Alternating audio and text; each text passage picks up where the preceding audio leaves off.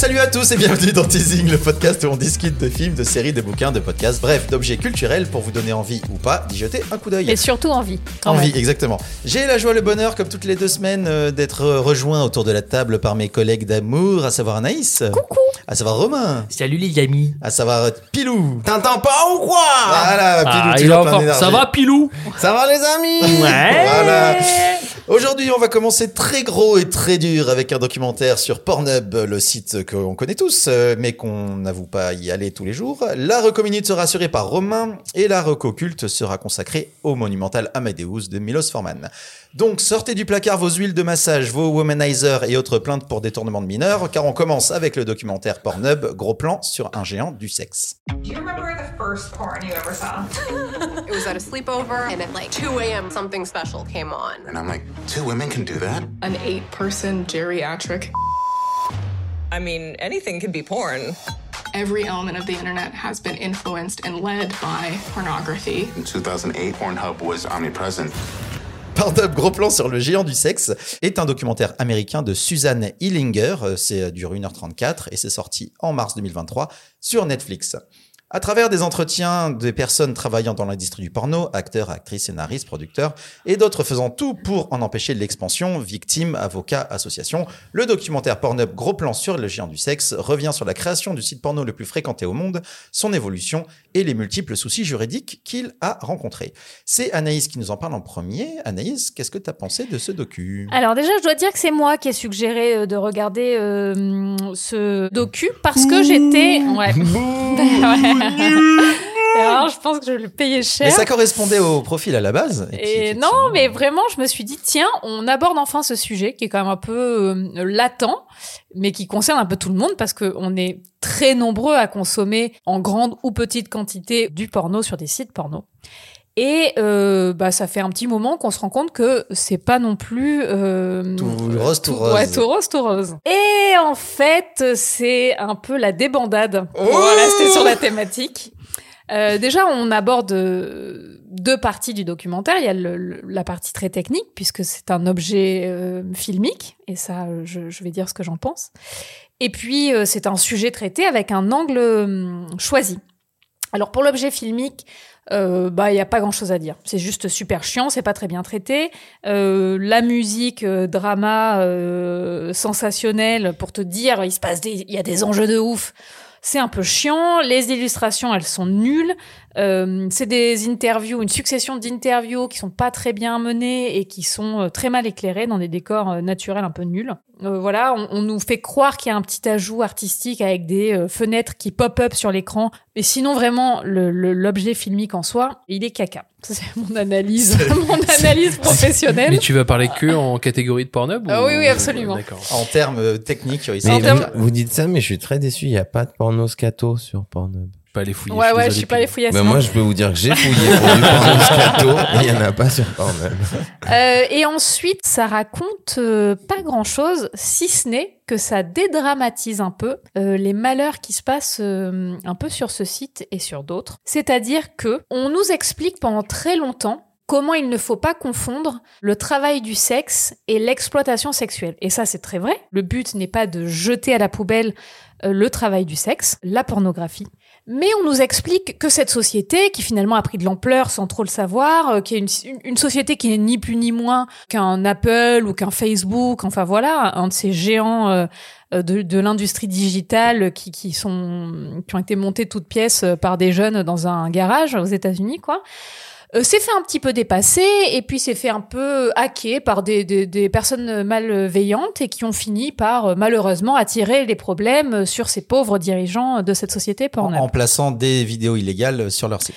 Mais c'est pas notre faute si on faisait de l'argent sur la pédopornographie. Il y a un petit peu de ça. Moi, je trouve que l'angle, il est un petit peu difficile à avaler, toujours pour rester dans euh, un lexique euh, à thématique. Je disais tout à l'heure, ça m'a donné l'impression qu'on faisait un documentaire sur Amazon où on nous montrait, puisqu'en fait l'essentiel des gens que l'on nous montre en interview, ce sont des professionnels du sexe, ce sont des performeurs et performeuses sexuelles, qui sont des personnes qui par ailleurs travaillent dans un univers un peu euh, safe, et qui pour la plupart d'ailleurs travaillent beaucoup chez eux. Et on nous explique comment, donc c'est pour ça que je rejoins, euh, que je faisais ce parallèle avec Amazon, euh, finalement ces grosses sociétés euh, permettent à des petits euh, euh, artisans de pouvoir euh, propager leur, euh, leur savoir-faire et de pouvoir avoir un peu de, de une plateforme pour se vendre. Donc c'est comme si on nous présentait Amazon avec les petits artisans qui Exactement. ont leur boutique. euh. Exactement. Qu'on nous montre jamais de victimes, on nous parle de ces fameuses victimes de, pour beaucoup de pédocriminalité, mais aussi de viol, hein, tout simplement, euh, sans aller jusqu'à l'enfance,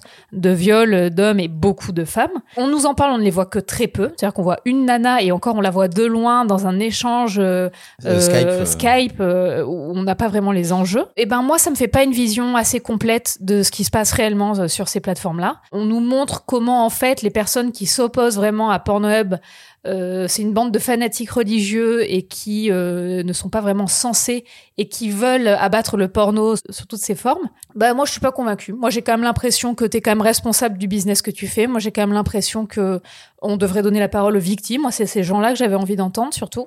Donc euh, le ton se durcit un tout petit peu, euh, euh, on dirait, je dirais à 40 minutes du film, mais c'est pas assez durci quoi. C'est vraiment très léger et puis on, on en finit euh, par dire, bah de toute façon, même si Pornhub s'arrête, euh, bah les gens qui font des trucs pas bien, bah ils iront ailleurs. Donc il faut pas tirer sur Pornhub, il faut quand même plutôt euh, que les méchants soient visés. Enfin, moi ça m'a mis mal à l'aise de regarder ça. J'ai eu l'impression de Ouais, c'est participer. presque comme si on disait pour faire de grandes choses, il y a toujours des, des Ouais, petits accidents. Exactement. Et puis, euh, je trouve que c'est presque mettre en valeur. Enfin, on voit ces nanas qui sont performeuses, qui sont les nanas qui sont les plus mises en avant. T'as l'impression que c'est des nanas qui sont presque un peu féministes et qui, ont monté leur bise et qui revendiquent leur sexualité en étant libres. Et, tu dis, mais en fait, c'est pas de ça dont j'avais envie qu'on parle. Euh, ça, c'est super, mais ça représente une, une petite minorité de ce qui se passe. Et moi, j'avais envie qu'on me montre le dark side. Mmh.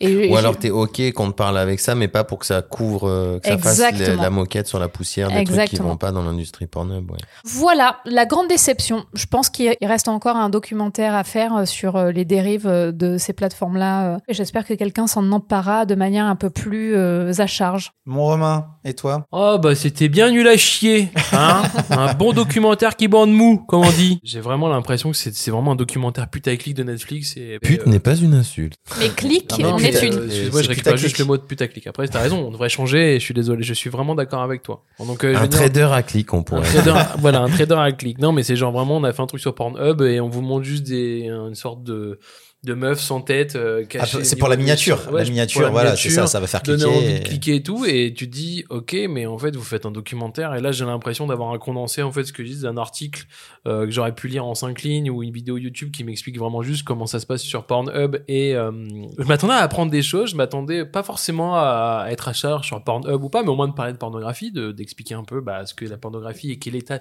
quel est l'état de la pornographie aujourd'hui. Parce que c'est ça, en fait, le truc, c'était de faire un peu vraiment une sorte d'éclairage sur la,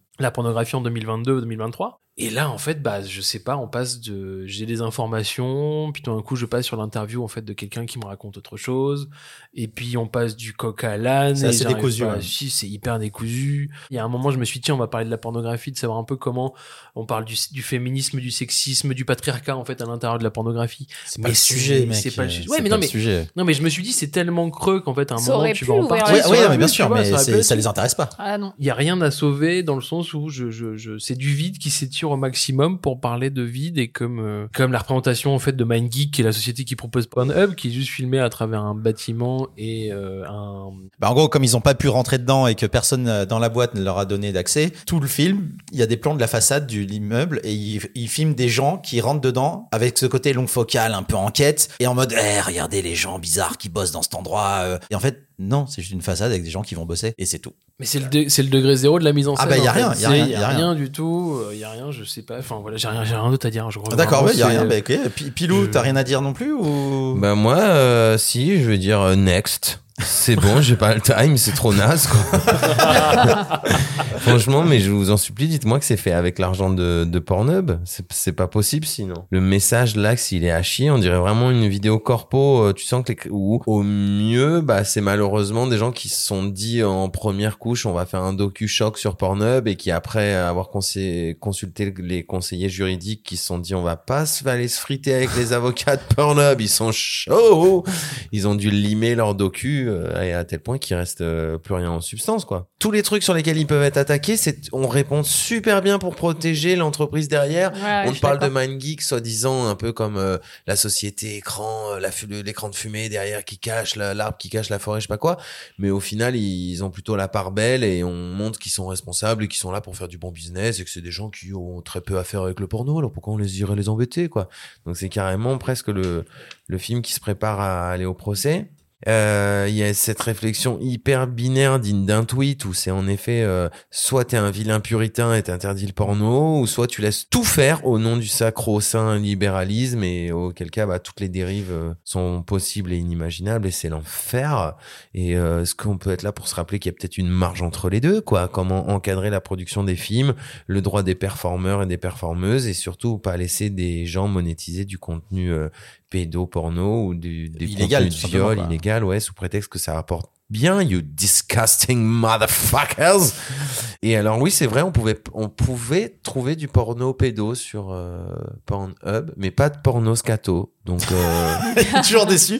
Qui Bah- ça n'est pas illégal, cela dit. qui en plus c'est pas illégal, Non, non, un c'est bon pas illégal. caca chaud sur la tub quoi. Et non, on n'y a pas le droit.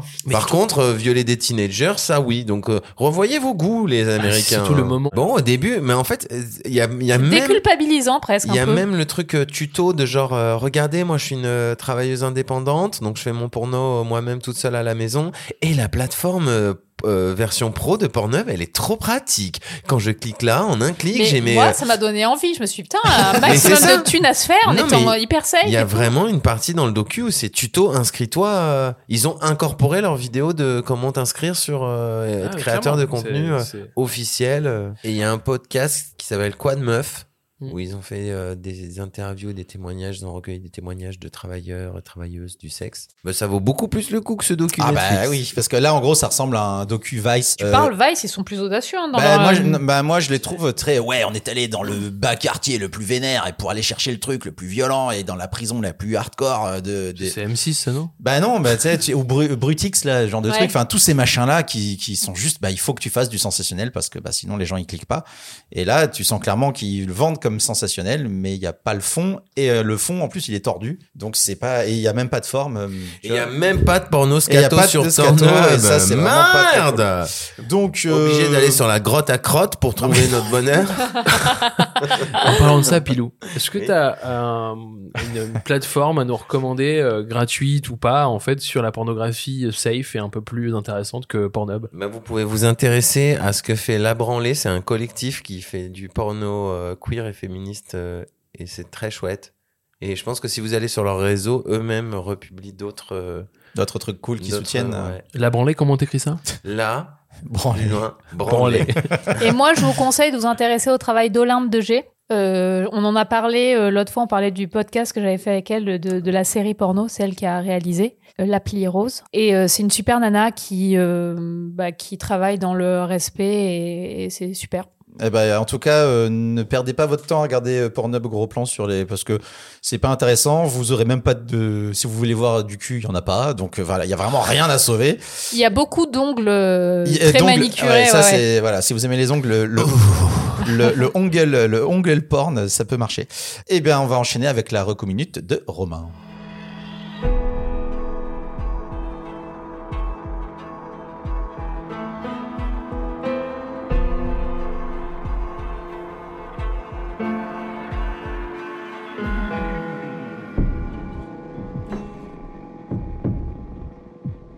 Ce que vous entendez derrière, c'est le son qu'il y a dans le menu d'ouverture du jeu Days ou DayZ en fonction de là où on vient. parce Ou fait, Daisy. Ou Daisy, comme vous voulez. Ça se dit un peu comme vous voulez. Et il y a quelques temps, j'ai un ami, euh, voilà, un pote ingé son qui s'appelle Alix, euh, donc je lui fais un gros bisou parce que c'est lui qui, a, qui fait la musique du générique de Teasing, voilà. Ah bah oui, gros bisous. donc voilà, je lui fais un gros bisou. Et qui m'a dit, il faut qu'on joue à ce jeu. C'est un jeu de survie. Et en fait, on cherchait un peu parce que pendant le confinement, on a joué à des jeux en coop et on cherchait un jeu en coop et tout. Et là, il me dit, j'ai acheté un jeu, je joue avec des Belges, ça me fait beaucoup rire. Euh, viens, rejoins-moi, il faut qu'on joue ensemble. Et donc, Days, c'est un jeu de survie contre les zombies sur une map ouverte. C'est créé par euh, Bohemia, qui est Bohemia Interactive, qui est une euh, maison d'édition de jeux vidéo tchèque, qui, à partir d'un jeu de guerre qui s'appelle Arma 2, ils ont créé une sorte de... un, c'est un mode. C'est un mode, voilà, où en fait t'es dans, tu, tu, tu as un personnage en fait euh, tout nu ou à poil qui va devoir gérer en fait son alimentation, son hydratation, sa santé, euh, sa température, et euh, va être sur une map où des villages, des grandes villes vont se mélanger. Tu n'as aucune information, c'est-à-dire tu n'as pas de carte en fait sur laquelle tu peux appuyer pour euh, l'avoir. Il faudra que tu trouves cette carte ou que tu trouves une boussole.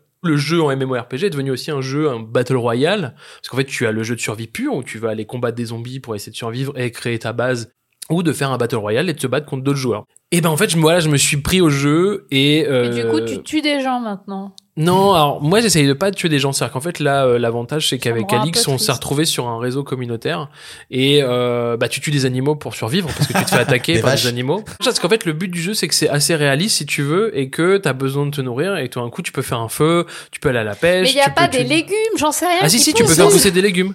Tu peux euh, faire pousser des légumes parce que tu vas trouver des graines dans des jardins et tout. Donc c'est assez poussé si tu veux en fait sur l'ensemble. Voilà, j'ai vraiment un truc qui m'a plu dans ce jeu de communauté, de de créer des choses, de tu vois j'ai passé quand même trois heures à ranger des tentes dans des arbres. Tu vois à un moment euh, c'est con hein tu vois Des mais arbres dans les tentes. Des est dans les on est vite pris hein, dans les Bah, routines. c'est euh, c'est ça quoi. Tu sais tu t'es- et t'as envie que ce soit bien fait, rangé comme thème et tout. Putain, et c'est ouf. sur les serveurs officiels, tu vas, tu vas vite aller au clash, tu vas vite mourir. Mais c'est intéressant parce que quand t'as commencé à maîtriser le jeu et que tu es, t'as un peu passé la survie, tu te dis, je vais me confronter aux gens. Et la dernière fois, je jouais, je me suis fait tuer, genre par un sniper de loin. Mais sauf que ça, bah, tu l'auras jamais dans quelque chose de scripté. C'est-à-dire que tout d'un coup, t'es dans un jeu où toi, tu te fais ta ligne à toi, tu vas créer d'autres joueurs pour créer aussi ton histoire, mais tu ne sais pas ce qui va se passer. Et c'est vrai que c'est un des jeux où, euh, bah, c'est un jeu flippant. C'est-à-dire qu'en fait, tu sais pas ce qui va se passer. Et je pensais pas du tout euh, tomber dans, dans les affres de ce jeu. Et ben, j'y suis tombé. Je sais que Clément m'a dit qu'il avait un peu joué, euh, J'ai euh, un tout petit peu. époque. Moi, moi, j'ai j'ai joué tout seul, donc euh, un MMO comme ça tout seul, c'est pas très intéressant. Moi, je la sens, je suis sur Valheim, qui est un peu le même délire, mais là, euh, qui est plus médiéval et c'est super génial. Et, et pour le coup, y jouer tout seul, c'est possible. Mais je pense que je vais venir vous, rejoindre. Hein Mais ouais, au moins juste Et, faire, si tu veux euh, juste faire au moins une, une, une, une petite partie session de euh, jeu avec et les gens euh, donnez-nous vos, vos, vos identifs sur euh, Discord pour que Bah, vous grave, nous rejoigniez on fera une qu'on petite aille sur le partie même, ensemble euh, pour tuer des zombies Grave. Donc Euh, voilà, j'espère ouais. que je vous ai donné envie. Euh, en tout cas, euh, moi, Ouais. Moi, moi, en fait, euh, à la fois, il y a un côté qui, euh, ce genre de, de jeu, il y a un côté qui m'attire beaucoup et un côté où euh, je, vois aussi énormément de temps euh, passer. Enfin, je suis très. C'est un truc qui m'angoisse un peu, euh, ces espaces virtuels où les gens font des faux trucs. Je suis vraiment très entre, très partagée, quoi. Mais va sur Pornhub, fais quelque chose de constructif de ta vie. donc ça s'appelle Daisy DayZ Daizu Days, Days, comme tu veux. euh, c'est sur partout, hein, sur Steam il est à 5 euros même pas. Et, euh, et si vous êtes chaud pour euh, créer de la vie et faire euh, des, tuer des zombies avec des copains, c'est plutôt sympa. Et c'est un jeu cross-platform, c'est-à-dire qu'en fait, tu peux jouer sur PlayStation 5, PlayStation 4, Xbox ou PC, tu peux jouer avec tes potes, ce qui est pas souvent le cas. Ce qui est pas souvent le cas. Eh ben merci mon Romain. On va finir avec euh, la reco culte que Pilou nous a proposé, à savoir le film Amadeus. Are we going to appall you with something confidential and disgusting? Let's hope so, because that is what you really like. Unconfessed crimes of buried wickedness. If that is what brings you to us, the prospect of hearing horrors, you shall not go unrewarded. Amadeus est un long métrage dramatique pseudo-historico-biographique américain, écrit par Peter Schaeffer euh, d'après sa propre pièce de théâtre éponyme datant de 1979, elle-même inspirée de la pièce de théâtre Mozart et Salieri, écrite en 1830 par Alexandre Pouchkine. Et ça, je pense que personne ne le savait autour de la table. parce que c'est écrit euh, dans, le, dans la bande-annonce que c'est tiré d'une pièce. Oui, mais moi, je savais Mais pas. celle de Schaeffer, Eh c'est vrai ouais. qu'on Voilà. savait pas pour Et donc, euh, c'est réalisé par le patron du game, euh, Mil- Milos Forman, hein, de l'époque. Au casting, entre autres, on retrouve Tom Hulce, euh, Murray Abraham et ou encore Elizabeth Burridge. C'est sorti en France en octobre 84. La version cinéma initiale dure 2h30 et il y a une version Director's Cut qui est sortie en 2002 qui dure 3 heures. C'est disponible à l'achat sur Apple TV. En support physique, absolument partout. Il y a du DVD, du Blu-ray. Il y a un Blu-ray 4K même qui est sorti il y a pas longtemps, si je me, si je me trompe pas. Et il doit passer euh, 15 fois par an sur toutes les chaînes de, de France. Donc, euh, pour le voir, c'est pas très compliqué. Bien que basé sur des personnages existants, Mozart en premier lieu, et reposant sur énormément d'éléments réels, Amadeus n'est pas la biographie du pianoteur de génie autrichien. Il s'agit du récit fictif prenant la forme des confessions de Salieri s'accusant du meurtre de Mozart. Il y explique d'abord sa vie réglée comme du papier à musique, lol, qui se résume à prier et composer des œuvres pieuses et bien proprettes. Et l'atomisa- l'atomisation de son petit monde suite à la rencontre avec Mozart, un homme dont il méprise chaque particule, mais dont le génie lui fait mettre en cause son propre talent et sa croyance en Dieu. Partagé entre haine et fascination, Salieri va enchaîner les coups de main et coups de pute, faisant tout pour ralentir l'ascension musicale de Momo, tout en ne pouvant s'empêcher de soutenir son génie musical. C'est Pilot qui nous a dit mais euh, Amazon, Amadeus, c'est Amazon, mais Amadeus c'est trop, euh, c'est trop euh, culte, donc mon Pilot. Pourquoi donc? c'est. Ouais, moi, euh, c'est vraiment un film très culte. hein. Pilot à 4 grammes. Euh, moi, faut que je vous raconte. J'ai découvert ce film. C'était un vendredi soir. J'avais écumé tous les DVD de la DVD Tech familiale et ma mère, elle se gardait genre des titres euh, qu'elle aimait très fort. Elle voulait pas que nos mains grasses touchent les jaquettes de ces DVD là. Et donc, elle avait quelques titres cachés dans un coin de son dressing. Et elle a vu que j'étais en manque, que j'avais déjà fait vu, vu tous les films euh, trois fois. Donc, elle m'a dit, mais Amadeus, tu l'as pas vu? Je dis, vas-y. Et lave-toi les mains par contre. Elle m'a dit, lave-toi les mains. T'avais quel âge, Pilou, juste pour savoir? 14, euh, 15 ans. Et euh, c'était la semaine dernière. J'avais 38 ans. Maman Et elle me met Amadeus entre les mains et je lui dis eh, T'es sérieux, gros Un film sur la vie de Mozart, là Je voulais me mettre bien, bien. Toi, tu me donnes ça. Et elle me dit euh, Écoute-moi, jeune petit tu vas regarder ce film et m'en dire des nouvelles. Et euh, je l'ai maté le vendredi soir et je suis devenu un petit peu toqué. C'est-à-dire que le week-end qui a suivi, j'ai dû le voir cinq fois. 5 fois? Ouais, facile, Ah quatre ouais, ou cinq fois. Facile parce que en fait, euh, j'appelais des amis, je leur disais viens à la maison tout de suite. Ah, c'était déjà à l'époque. Hein. Ouais, ça, ça me suit depuis longtemps ce truc-là. Et ouais, je, à chaque fois, j'appelais des nouveaux amis pour qu'ils viennent découvrir ce film et me permettre de le re-redécouvrir à travers leur euh, regard vierge porté sur ce film. Des années plus tard, je suis allé voir une rétrospective Milos Forman organisée à un cinéma qui s'appelle Le Montreuil, si je dis pas de bêtises, et ils avaient très mal fait leur com.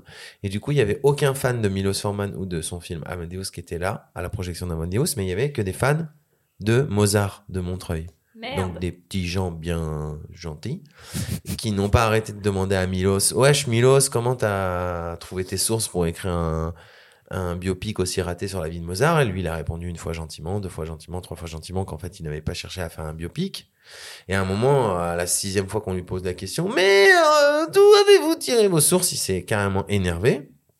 Il a dit, il faut que vous compreniez que la maison de Vienne, de Mozart à Vienne, m'a fermé le- les portes quand je leur ai envoyé mon scénar. Ils voulaient pas entendre parler de moi. Et que ce, ces scénarios, j'ai eu euh, enfin envie de l'adapter au cinéma après avoir vu la pièce de Peter Schaeffer et il raconte qu'il était dans sa chambre d'hôtel et que il avait absolument pas envie de sortir qu'il était très fatigué aux États-Unis et que c'est son agent qui lui dit euh, Milos tu viens euh, voir un, un pestacle avec nous ce soir. Et que Milos il a dit je suis pas chaud. L'agent il a dit si si tu viens. Et il est allé. Et quand il est arrivé il a vu que c'était un, pestacle sur la vie de Mozart. Et il, a failli s'écrouler. Il était dégoûté de sa vie. Donc il dit ça un peu en provoquant toutes les personnes qui sont fans de Mozart qui sont venues voir Amadeus pensant qu'il y avait un réalisateur sérieux qui avait bien raconté l'exactitude de, la vie de Mozart. Et qui découvre qu'en fait euh, c'est un c'est un mec tordu qui veut nous raconter euh, une quête euh, deux hommes, la jalousie de deux hommes et leur quête de grâce. Et il dit que c'est surtout ça, que lui, il a voulu faire un film sur la quête de grâce. Voilà, mais moi j'avais raconté mon. Oui, mais du coup, terminé pourquoi c'est culte pour toi Euh, Pourquoi c'est culte? Là, parce que le C'est truc, c'est un que t'as quand même regardé 5, tu l'as regardé 6 Mais fois en une semaine. J'en suis un, j'en suis un compteur qui est obscène. Je pense que c'est le film que j'ai le plus vu dans ma vie. Je dois être à plus de 30 visionnages de ce film. Et j'ai honte de l'avouer, mais je crois que je, je préfère la, la version qui est pas la director's cut. la, cour- la courte, quoi. Ouais. Ouais, bah c'est pas, pourquoi c'est, pas grave. hein. Bah parce que c'est un peu une insulte à Milos, quoi, de Bah dire non. que les studios, ils avaient plus raison que lui. Mais euh, incroyable ce film. Dans, c'est un, un film classique, c'est-à-dire ne vous attendez pas à être euh, forcément euh, bouleversé euh, par, par la forme. Il y a une telle maîtrise de la forme, de, de du jeu entre euh, les musiques qui sont euh, tour à tour euh, justifiées par l'action et après sont extra-diégétiques et il y a des des idées de mise en scène sur l'utilisation du son et des musiques qui est complètement qui sont complètement jouissives. Il y a les acteurs qui sont brillantissimes. Il y a les costumes qui sont à tomber par terre. La prise de son. On m'a raconté comment a été fait la prise de son de ce film. C'est euh, peut-être un des plus beaux dispositifs avec vraiment des moyens derrière et euh, Euh, surtout une, une équipe et une prod qui devient fou à faire arrêter le périph sur certains sur certaines scènes, à faire couper des, des routes à 3 km pour qu'il n'y ait pas un pet de bruit, pour que les super micros de studio qu'ils ont ramenés pour faire des prises de son euh, tiennent la route. Cinéma classique et ce que ça a de meilleur à offrir pour moi un peu. Dans le cinéma classique, c'est mon top 1, 2 et 3. Mon Romain, toi, tampon culte ou pas culte? Culte, oui, parce que euh, comment dire, le, le Milos Forman, c'est un peu le roi du biopic. Euh, c'est un peu le mec qui a, qui a fait trois films non biopic. Je sais même pas s'il en a fait plus que moi. J'en ai vu que trois. J'ai vu Larry Flint. Il a fait Larry Flint, Larry Man on the Flint, Moon et Amadeus. Ah oui, Man Man on the Moon, ouais. Qui sont tous des films d'ailleurs sur la quête de grâce. Mais là, il dit qu'il il en avait parlé comme euh, disant c'est pas un biopic. Ah non, c'est non, alors c'est pas un biopic, mais du moment où tu mets le nom de quelqu'un de connu, si tu veux, tu tends Mm. vers le biopic. C'est là où c'est, mais c'est là où c'est intéressant. C'est qu'en fait, en termes de cultissime, ce que j'ai vraiment adoré, c'est le point de vue de Salieri. C'est-à-dire qu'en Bah ouais, c'est c'est, je trouve que le génie en fait de l'écriture vient de, je pense, de la pièce de Pierre Schaeffer, c'est-à-dire de vraiment de prendre le point, le point de vue du second quoi du gars qui était en dessous et qui a subi euh, ce, ce Mozart parce que pareil tu vois j'avais le souvenir d'un Mozart complètement déluré qui était dans dans dans l'extravagance tout le temps et puis Ah en voyant le film il en est dans la musique fais- en fait. C'est un ouais, ouf non, de mais la en fait, c'est un, ouais, non, mais, je- non, mais tu sais, il y avait ce truc, tu sais, au fait, où la première fois que tu vois, euh, Amadeus, il court après une meuf, mais en fait, Oui, il va se marier avec elle. Enfin, tu vois, il y a tout, tout est réfléchi, mais sauf qu'en fait, c'est dans les souvenirs, il restait que ça. En fait, c'est un, c'est un film élégant. C'est un film dans l'élégance, euh, de, euh, du traitement des deux personnages qui vont se battre dans la musique, les séquences qui sont dans les opéras ou autres sont magnifiques. Où je trouve que la scène, en fait, cultissime et la fin où il compose à deux, en fait, je trouve que ça, c'est, pour le coup, c'est vraiment une scène culte. Mais, euh, mais voilà, après, j'ai trouvé quelques petites longueurs à un certain moment de, tu vois, je trouve que, parce que film- il y a un gros ventre mou à partir d'une heure et demie jusqu'à deux heures avant la fin où tu sens qu'il il a pas envie de finir son film et euh, Comment il s'appelle euh, le film des frères Cohen avec le, le, le chanteur de blues euh, maudit? Euh, Avec Oscar Isaac. avec Oscar Isaac euh, ça s'appelle Inside, Inside Llewyn Davis. Llewyn Davis. Bah, il y a un truc que j'aime bien aussi dans Amadeus, c'est qu'il y a une petite dimension comme ça. C'est genre euh, toute la fabrique de l'artiste maudit, celui qui a toutes les bonnes conditions pour réussir, mais qui a pas le talent, qui a pas le feu sacré, euh, celui qui a le feu sacré, mais il y a toujours Il y a une galère dans structure, sa ouais. vie, il y a pas de structure. Ouais. Et euh, le rapport de jalousie entre les deux, parce que Mozart, il a beaucoup d'admiration pour Salieri, qui est en place, qui a percé dans le game. Mais je crois que Mozart n'a pas de jalousie. Salieri a de la jalousie. Mozart, mais Mozart, il en a. Il, il en est envieux, mais il est pas jaloux. Écoutez, j'ai vu le film 27 Oui, fois. oui, mais je, je, je l'ai vu un paquet de fois. non mais aussi. moi mon, Non, mais- mon- Il a du respect, moi je trouve qu'il a du je pense qu'il a du respect. respect, de l'admiration, mais il est pas un peu, il est un peu quand même genre, euh, ah, je- ça le dérangerait pas aussi d'avoir la place de. Oui, de la place, mais pas le talent. Ouais. En fait, c'est ça. C'est que Mozart, il aimerait bien avoir la thune, Mhm. et Salieri, il aimerait bien avoir le talent, et au final, bah, il y en a. bah, il y a quand même ce truc où Mozart, quand il se fait lourder des cours de piano, il se dit, bah, pourquoi, ouais, pourquoi j'ai pas le, pourquoi j'ai pas le, petit poste de Salieri, quoi. C'est ça, mais en fait, c'est un, c'est une battle de gens intelligents où t'en as quand même un qui fait des coups de pute et l'autre qui subit comme une, enfin, on peut dire pas comme une merde, mais qui subit fait des clairement. coups pas très sympas. Oui, ah, excuse-moi. Il faut que j'arrête, il faut que j'arrête, t'as raison. En tout cas, pour conclure, c'est culte. Il y a quelques ventres mous, ce n'est pas mon biopic préféré, en fait, de, C'est pas un biopic. de Milan, For, Milos Forman. Moi, je considère que c'est un biopic quand même. hein. Je- D'accord, je- ok, bon, vois, C'est quoi ton biopic? Ah bah moi j'adore Man on the Moon. Man on the Moon, c'est- c'est, Ok, euh, ok. mais un parce- autre mais- film de Milos Forman, ça va. Anaïs. Euh, ben moi j'ai découvert ce film. Ah, tu l'avais jamais vu? Bah, je, je, je- ou alors vraiment j'étais trop jeune, donc j'en ai pas gardé un. Je pense que j'avais dû le voir à la télé peut-être avec mes parents Mais en comment tu 92. peux être trop jeune? Tu as 18 ans, Mais oui, Anaïs. je sais. Et euh, ouais, c'est c'est c'est devenu culte instantanément parce que ça m'a fait des émotions fortes parce que j'ai adoré euh, cette narration là, j'ai adoré. Alors c'est évidemment pas un biopic puisque sinon on aurait parlé de la sœur de Mozart qui était euh, une pianiste. euh, euh, aussi douée que son frère, mais que le père a empêché de pratiquer le piano. C'est sûr que c'est pas un film très féministe de toute façon, puisqu'il y a vraiment deux pauvres femmes qui C'était sont là pour hein. montrer leur euh, nichon. Oui, mais sauf que Mozart cache une histoire de, de, de, de femme de génie qui n'a pas pu exercer son talent. Par ailleurs, euh, si je mets euh, ce, petit pincement de côté, euh, bah c'est euh, magnifiquement raconté. Le film aurait pu s'appeler Salieri, mais ça aurait été moins vendeur. Mais enfin, c'est tellement lui qui est intéressant, c'est tellement son ressenti à lui. Et puis d'ailleurs, c'est lui qui fait le fil rouge de, de tout le film. Ce personnage de Mozart, tel qu'il est dépeint là, si ce n'est pas la réalité, et il est ultra intéressant parce qu'on se rend compte à quel point le génie, c'est ce qui reste, mais c'est pas forcément ça qui te fait une douce vie. C'est ça qui te fait passer la postérité. Mais sur le moment, ben, sa vie, elle est, elle est aussi merdique que la vie de n'importe qui, quoi. et que Salieri, ce qui cherche à obtenir, c'est la postérité en fait. Et c'est ça que j'ai trouvé fort beau à voir, c'est comment, de toute façon, sur Terre, quoi qu'il, tu en chies, que tu sois un génie ou que tu sois un, un aspirant génie, et qu'après c'est après ta mort qu'on dira euh, si, si ce que tu en as chié sur terre ça valait le coup ou pas quoi. Ça j'ai trouvé très fort, c'est très beau la manière dont c'est raconté. Puis il y a des scènes moi aussi, euh, je suis d'accord cette scène de fin, cette scène de composition à deux mains où le mec touche au talent mais du bout du doigt sans Bah, il- comprendre. juste, il fait le script, quoi. Ouais, il fait le script, c'est c'est c'est magnifique. Le premier moment où Salieri il ouvre les partitions de Mozart Ouais. et il Ah, est outré. c'est les originaux. C'est beaucoup trop simple. Il il s'énerve. Il dit Ouais, c'est ouais, beaucoup ouais. trop simple. Ça, ça a pas le bagou d'un truc. euh, justement hyper technique et hyper bien écrit il se rend compte que c'est la grâce parce que justement c'est épuré c'est des tout dans la dans le groove et la subtilité Bah, surtout le moment où il reprend, tu sais, en fait, il dit Ah, Ah, ça, Salieri a écrit euh, pour vous une petite sonate au Ouais, piano et tout. Et que là, tout d'un coup, il le reprend et qu'il fait Ce serait Ah, mieux ça comme serait ça mieux et comme tout. ça. Et- Ouais, Ouais, c'est Et le ouf. moment, le moment où il dit euh, Mozart, il s'enflamme un peu, il se fait un ego boost cocaïné, il dit au, à l'empereur alors euh, vous avez vraiment aimé, genre vraiment vraiment, alors que l'empereur vient de lui dire que c'était très bien. Et l'empereur il se dit oula, il s'enflamme un peu Mozart là. Et il dit euh, mais comment euh, il cherche une critique à faire, il dit comment on peut dire, euh, je crois qu'il y avait trop de notes. Oui, c'est ça. Et il se tourne vers Salieri et Salieri qui est Salieri qui est corpo, il peut pas dire Non.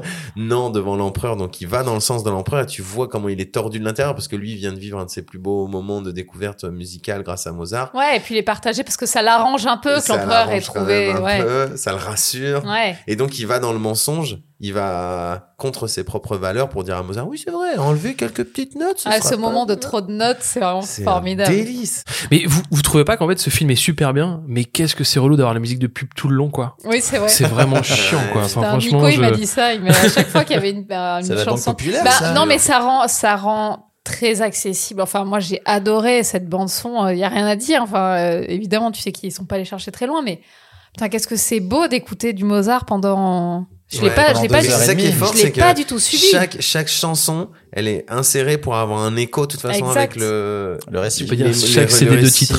Tu vois, chaque, CD Chaque de single titre, chaque, de- de single- Mozart. chaque EP, chaque EP de Mozart. Non, mais ça aurait vraiment- pu très facilement être euh, guidé par l'inverse, c'est-à-dire on doit faire exister ces musiques à l'écran coûte que coûte, et donc merde, fait chier, on vous fait des moments lourdingues, euh, où on se masturbe sur à quel point euh, telle euh, écrit telle œuvre de Mozart était bien, et là pas un seul moment, c'est tout s'imbrique pour ser- servir la la psychologie des personnages et le récit. Et... Pour moi, c'est un film parfait. Oh N'y touchez pas. Eh ben, en tout cas, euh, Amadeus, ça tabasse et regardez-le parce que c'est pour le coup vraiment très très culte. Du lourd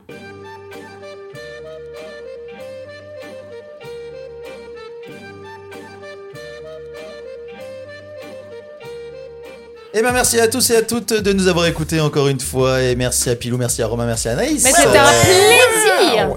Euh, on vous fait des câlins, des bisous. On se dit, euh, on se donne rendez-vous dans deux semaines. On a Euh, trop hâte déjà. trop hâte. grave. Salieri Signor Salieri Et d'ici là, soyez heureuses et heureuses et euh, plein de bisous câlins et euh, à dans deux semaines. Allez, À très bisous. Teasing est un podcast produit par les ondes mécaniques. Vous pouvez nous retrouver sur toutes les plateformes de podcasts de l'univers et n'hésitez pas à nous donner des bonnes notes et en parler autour de vous pour nous faire un peu de pub. Pour nous donner vos recommandations, nous laisser des messages ou nous faire des bisous, retrouvez-nous sur le compte Instagram des ondes mécaniques. Les ondes mécaniques. Les ondes mécaniques.